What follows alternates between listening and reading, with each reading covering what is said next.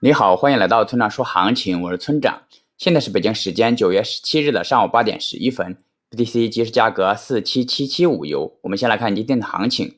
那 BTC 继续在四万八千点附近盘整，中期是震荡行情，也就是中期空头趋势已经结束，中期多头趋势尚未形成这一阶段。那结构上，只要还处于四万七到四万七千五区间的上方，就更有利于多头。那跌破了四万七千点，就会向四万六千三百点附近下探。总结一下，就是关注四万七到四万七千五百点这一支撑区间。那接下来是交易思维模块。那据我观察，行情分析类文章是最可能对交易新手造成误导的。当然，大多数情况下都是无心的误导，但也有少数情况是读者主观意识下的误导。那么哪种情况是无心的误导呢？最常见的是读者很容易将看空理解成去做空，将看多理解成去做多。那很多人看到一篇空头关键的文章后，最容易做的就是立刻去做空。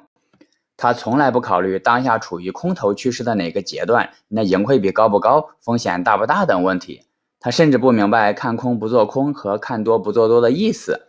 那还有一种情况是读者主观意识下的误导。那比如在一段下降趋势中，有人总喜欢找一些多头的文章来读，因为他做多被套了，他读这类文章仅仅是为自己找归属感而已。